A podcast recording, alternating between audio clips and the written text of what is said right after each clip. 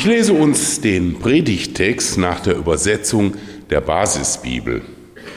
Matthäus 2, die Verse 13 bis 15. Da erschien Josef, ein Engel des Herrn, im Traum. Er sagte, Steh auf, nimm das Kind und seine Mutter und flieh nach Ägypten. Bleibe dort, bis ich es dir sage. Denn Herodes wird das Kind suchen, um es zu töten. Darauf stand Josef mitten in der Nacht auf. Er nahm das Kind und seine Mutter und zog mit ihnen nach Ägypten. Dort blieb er bis zum Tod von Herodes. Dadurch ging in Erfüllung, was Gott durch den Propheten gesagt hat. Aus Ägypten habe ich meinen Sohn gerufen.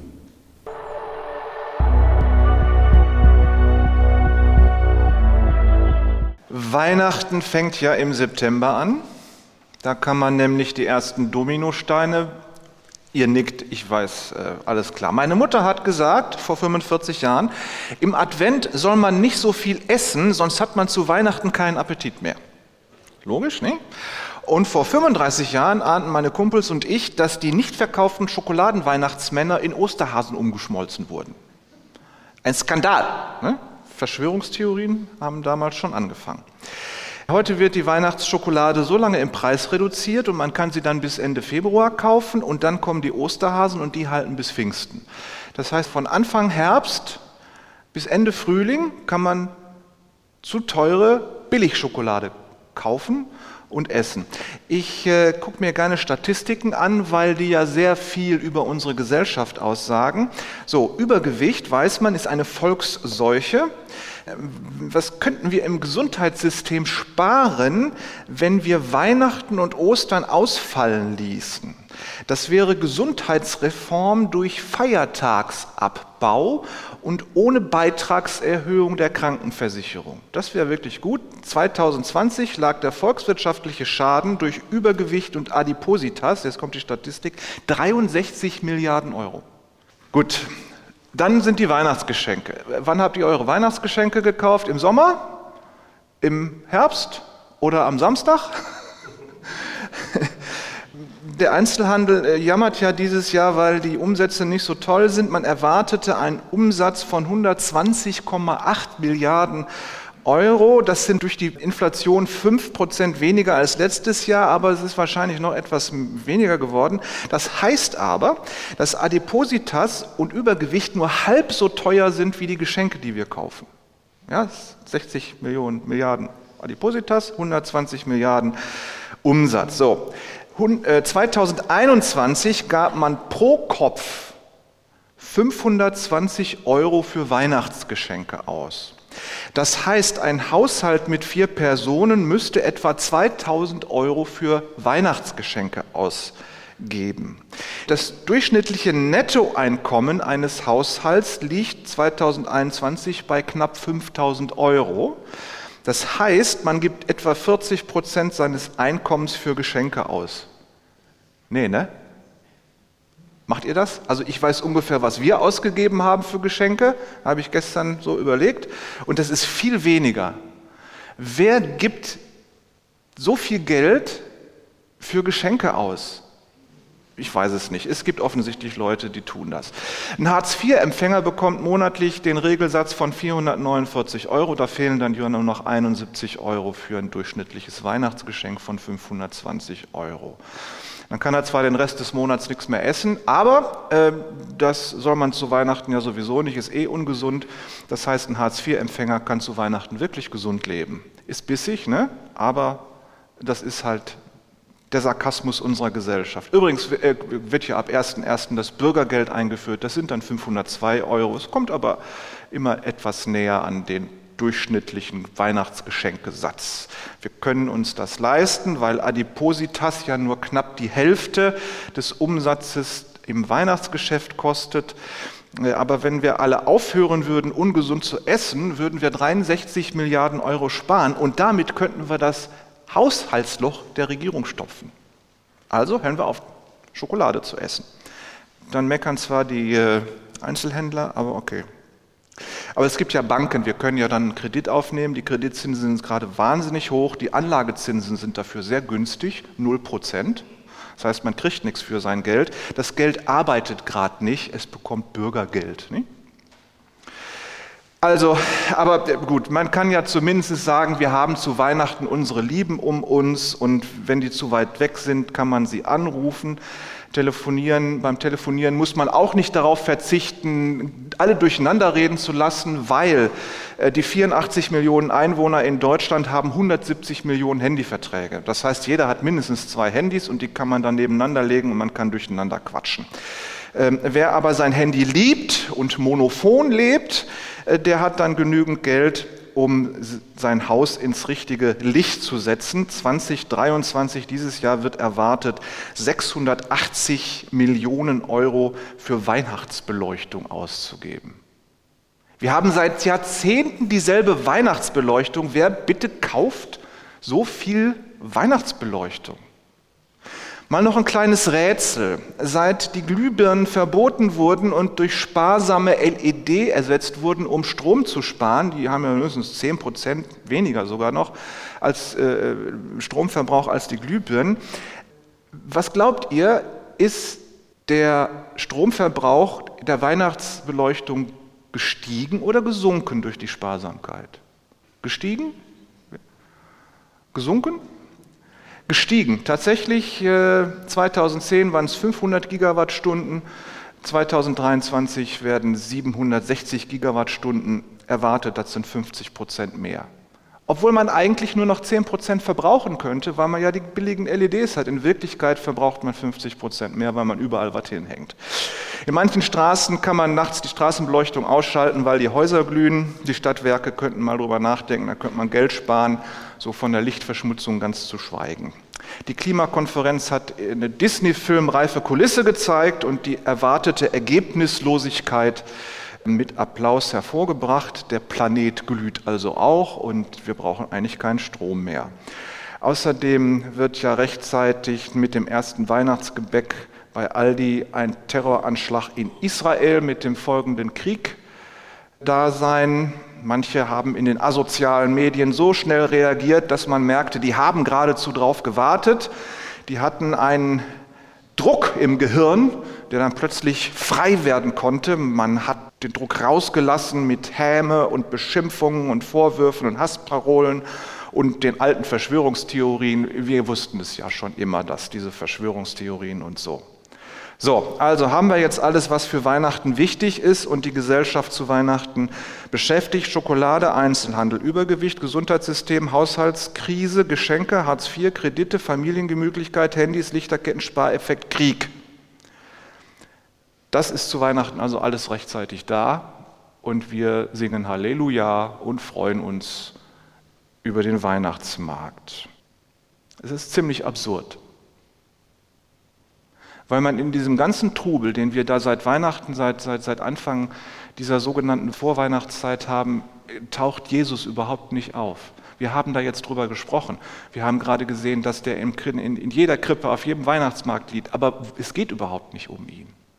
Wir lassen das Kind in der Krippe links liegen. Da war dann sein Vater Josef. Nach der Geburt müsste man doch eigentlich hoffen, dass Josef endlich auch Frieden und Freude hat nach den ganzen Strapazen. So wie wir die ganzen Strapazen vor Weihnachten hatten, sollte doch jetzt mal endlich Ruhe einkehren und Frieden und ein Heiligenschein sollte endlich über Josef aufstrahlen, so wie der Heiligenschein hoffentlich auch über uns aufstrahlt zu Weihnachten. Und dann haben wir gerade den Bericht von Matthäus gehört und das ist dann sehr ernüchternd. Da gibt es halt keine Krippenidylle, äh, keine Heiligenscheine, kein Hirtenromantik, kein Bachoratorium. Es ist einfach Flucht angesagt. Die Hauptakteure haben fluchtartig die Szene verlassen, die Weisen sind weg, die Hirten auch, Weihrauch und Myrrhe sind verdampft, die Mütter schreien, Kinderleichen auf den Straßen von Bethlehem. Es riecht nach Blut und Verwesung, so wie in Gaza. Josef wollte nach Hause, der wollte nach Nazareth, logisch. Die Familie wartete da, der Betrieb. Der zugige Stall, der ist ja kein Dauerquartier für Maria und für das Kind. Die steinharte Krippe ist kein Kinderbettchen. Ist überhaupt ein Wunder, dass Jesus noch keine Lungenentzündung bekommen hat bei dem wo die da leben mussten. Mutter und Sohn brauchen endlich ein warmes Nest, deswegen auf die Autobahn und nichts wie ab nach Nazareth. Das dauert drei Tage, aber endlich muss man los. Und dann kommt Gott und sagt zu Josef, steh auf, nimm das Kind und seine Mutter und flieh. Und wie reagiert Josef? Ach Herr, das Kind ist doch noch so klein, das kann doch keine Strapazen vertragen. Oder ach Herr, ich habe doch nichts verbrochen, warum soll ich weglaufen? Oder ach Herr, ich bin doch in Galiläa zu Hause, was soll ich in Ägypten? Sein Vorfahre Josef, der jüngste Sohn von Erzvater Jakob, der wurde von den Sklavenhändlern nach Ägypten gezwungen, da gab es keine Diskussion. Seine Brüder kamen dann ein paar Jahre später hinterher wegen der Hungersnot, keine Gegenargumente. Und Erzvater Jakob im Gefolge seiner Söhne dann mit der Großfamilie Israel aus dem öden Wüstenland nach Ägypten. Da gab es auch keine Alternativen, sie mussten dahin. Aber Ägypten, das müssen wir wissen, ist für die Bibel nicht nur eine geografische Angabe, sondern Ägypten ist theologisch gefüllt. Es hat was mit der Gottesbeziehung zu tun. Ägypten ist Fremde, ist Angst, ist Hitze, Gefangenschaft, ist Götzenanbetung und Verlorenheit. Ägypten ist ein Ort, aus dem man herausflieht und aus dem Gott retten muss. Und bei dem Gott warnt, mach mit Ägypten keine Verträge, sonst geht es dir schlecht. Und nun, sagt Gott, fliehe nach Ägypten, fliehe in das unheilige Land, weil im heiligen Land kein Platz für die heilige Familie ist und für den Sohn Gottes. So, und wenn wir nun glauben, Christen zu sein, und dann hören wir diesen Ruf, geh nach Ägypten, geh in unheiliges Land, steh auf und geh mit dieser Familie, und dann sagen wir, ach Herr, ich vertrage keine Strapazen, ist gerade stressig genug. Außerdem bin ich ein guter Mensch, habe nichts verbrochen und deswegen muss ich nicht weglaufen. Wer so redet, der glaubt nicht wirklich, dass Gott es richtig macht. Aufstehen und ins unheilige Land gehen, weil Gott sendet. Das ist Gottvertrauen. Nicht der Heimweg ins warme Nest ist dran. Jesus Christus sagt, die Vögel haben Nester, aber ich habe nichts, wo ich meinen Kopf hinlegen kann. Nicht der Heimweg in die Heimatstadt ist dran. Der Hebräerbrief sagt, wir haben hier keine bleibende Stadt. Unsere Heimat ist nicht hier. Nicht der Heimweg in den ungestörten Frieden ist dran, sondern Jesus Christus sagt, ich bin nicht gekommen, Frieden zu bringen, sondern das Schwert. Da muss ich mal drüber predigen. Habe ich mich bisher immer drum gedrückt, um diese Bibelstelle. Die Gottesfamilie ist auf dem Weg nach Ägypten. Und wie gesagt, das ist nicht nur ein Ort, es ist auch ein Zustand, in den sie sich da hineinbegeben müssen. Sie sind auf der Seite des, der Sünde, des Verlorenen, des Verlorenseins, und, und, aber da sind sie dann wenigstens sicher, weil Gott da ist. Wundere dich nicht, wenn dein Lebensweg also ganz anders aussieht, als du vielleicht gedacht hast und wo du denkst, das ist super christlich, das ist super fromm, da muss ich hin und das ist genau richtig. Ärgere dich nicht über deine durchkreuzten Wegpläne. Du glaubst vielleicht, dass du das Recht hast, dein Leben zu gestalten. Die Flüchtlinge glauben das auch. Und wer hat jetzt recht? Ich oder die Flüchtlinge? Folgt Jesus nach, dann wird euer Lebensweg nicht vergeblich sein, und vor allem, wenn Gottes Wege auch aus deinen eigenen Wegplänen herausführen, ist er immer noch da. Gottes Macht endet nicht an irgendwelchen Grenzen. Gottes Macht ist da, wo du mit ihm unterwegs bist. Und das kann eben bedeuten, dass du nicht mehr auf dem Weg gehen musst, den du dir eigentlich für dein Leben vorgestellt hast. Gerade auf den harten und unverständlichen Lebenswegen ist Jesus erst recht ganz in deiner Nähe, weil auf solchen Lebenswegen war er selber unterwegs, der weiß Bescheid. Der durchkreuzte Wegplan ist Gottes Kreuzplan. Und das hat Weihnachten dem Josef gebracht, ein durchkreuzter Wegplan. Dann wollte Josef die Zeit abkürzen. In seinem Asylantenwohnheim im Nildelta in Ägypten hörte er die Nachrichten und der Bluthund Herodes hatte Hiskia mit seinen Männern gnadenlos abgeschlachtet, ein fürchterliches Blutbad. Er trieb willkürlich ganze Familien in Höhlen und räucherte sie aus, wie sich die Bilder von damals und heute gleichen. Ne? Schallbomben in der Ukraine. Wenn man sich da in Kellern versteckt, dann kommen die Bomben und zerstören einen in dem Keller. Wahnsinn. Dann fürchtete Herodes um seine Macht, wie so viele Machthaber, und tötete zwei seiner Söhne. Und noch drei Tage vor seinem eigenen Tod erwürgte er eigenhändig den dritten Sohn, weil er Angst um seine Macht hatte. Und dann ging Herodes gezielt auf alle Kinder los. Alle ein- oder zweijährigen lieferte er ans Messer und das Wehklagen und Schreien der Mütter zerriss die Stille über Bethlehem. Und Josef hat vielleicht gebetet, verkürzt die Zeit, o oh Gott, mach dem Morden ein Ende, verkürzt die Zeit. So wie die Juden in Deutschland gebetet haben, als ihre Kinder aus den Hospitälern abgeholt wurden und vergast wurden. Verkürzt die Zeit, o oh Herr. Mach mit dem Morden ein Ende. So wie die Japaner und die Deutschen gebetet haben, als ihre Kinder in Hiroshima und Dresden wie Fackeln brannten. So wie die Jesiden gebetet haben, als der IS kam und die Kinder vergewaltigte. So wie die Menschen in Aleppo gebetet haben, als sie zusehen mussten, wie ihre Kinder beim Spielen durch Fassbomben zerfetzt wurden. So wie die Israelis jetzt beten, die hoffen, ihre Gefangenen, ihre verschleppten Kinder aus Gaza wiederzubekommen. Und so wie die Menschen in Gaza beten, wenn die Bomben auf ihre Kinder fallen. Verkürzt die Zeit, mach Ende mit dem Morden. Und Gott sagt, bleib in Ägypten, warte und erdulde, warte, bis ich es tue. Alles hat seine Zeit. Und auch der schlechte Herodes, der hatte seine Zeit, eben nur seine eigene Zeit. Als seine Grausamkeit am allergrößten war, da raffte der Tod ihn aus dem Leben. Er hatte keine Chance mehr umzukehren, keine Möglichkeit zur Buße, keine Hoffnung auf Vergebung. Der Tod raffte ihn aus dem Leben und der war wie ein Spuk vorbei. Herodes war plötzlich einfach weg wie ein Spuk, der vorbeigeht. Und in Psalm 37 steht, Gott, der im Himmel wohnt, lacht über ihn. Über wen lacht Gott wohl gerade?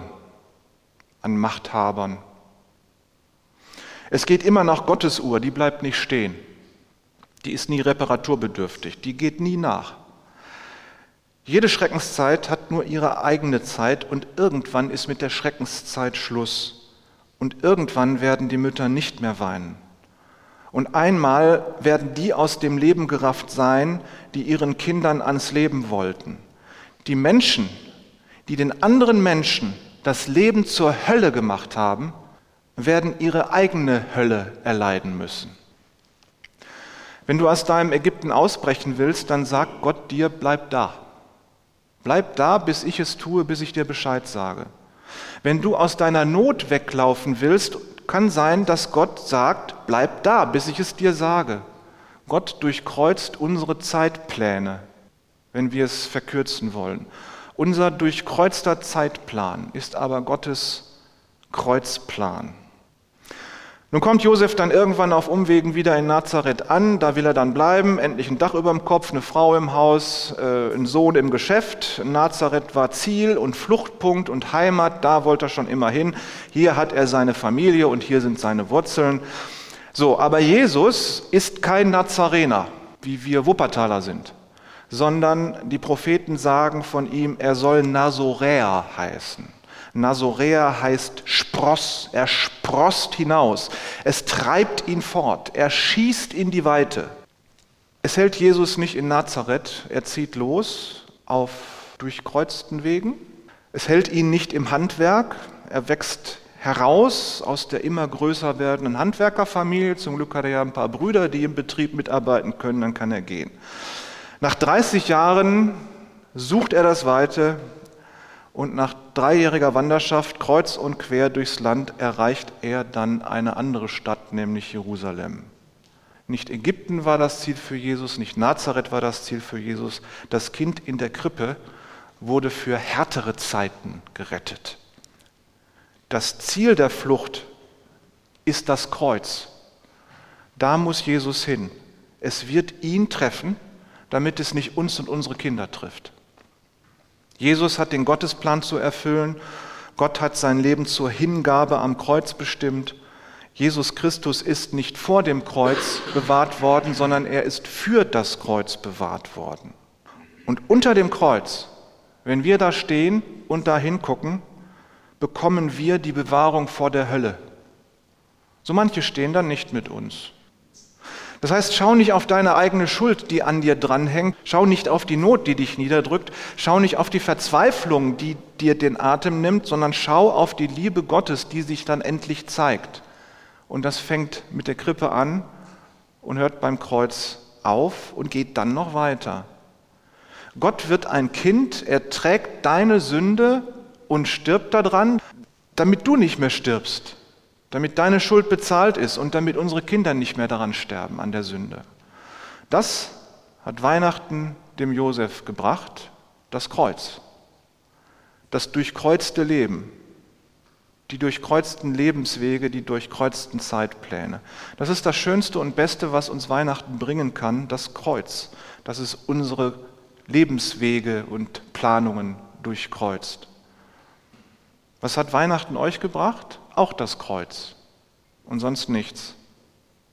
Mehr brauchen wir nicht als das Kreuz und die durchkreuzten Wege. Für manchen ist Weihnachten nur Weihnachtsbaum, Weihnachtsmarkt und christliche Leitkultur. Wer Weihnachten so versteht, dass es ihm nur um den Weihnachtsbaum geht, der hat von Christus nichts begriffen, aber auch gar nichts. Mit Weihnachtsbäumen befeuert man höchstens noch die Hölle. Für die meisten ist Weihnachten einfach eine Pause im Krieg und in der Haushaltskrise. Für manchen ist es eine Krise im Diätplan. Aber es fängt alles an, durchkreuzt zu werden von Gott, unsere eigenen Wege auch. Gott rettet dich nicht, damit du ein tolles Leben mit Weihnachtsgeschenken für 520 Euro haben kannst, sondern er sagt, Schluss mit der Hölle. Er durchkreuzt die Hölle. Und Weihnachten vor 2023 Jahren hat diese Kreuzrevolution angefangen. Das heißt, wenn ihr nachher die Lichterketten an euren Bäumen wieder anmacht und zum Mittagessen mal wieder euren Diätplan ignoriert, dann denkt daran, die Revolution zur Rettung der Welt vor der Hölle ist noch nicht zu Ende. Und wir sind ein Teil davon. Und es bedeutet, dass auch unsere Wege durchkreuzbar sind aber immer mit der Perspektive, die Wege, die wir gehen, weil Gott sie uns sagt, sind unter dem Schutz und in der Hand Gottes. Amen.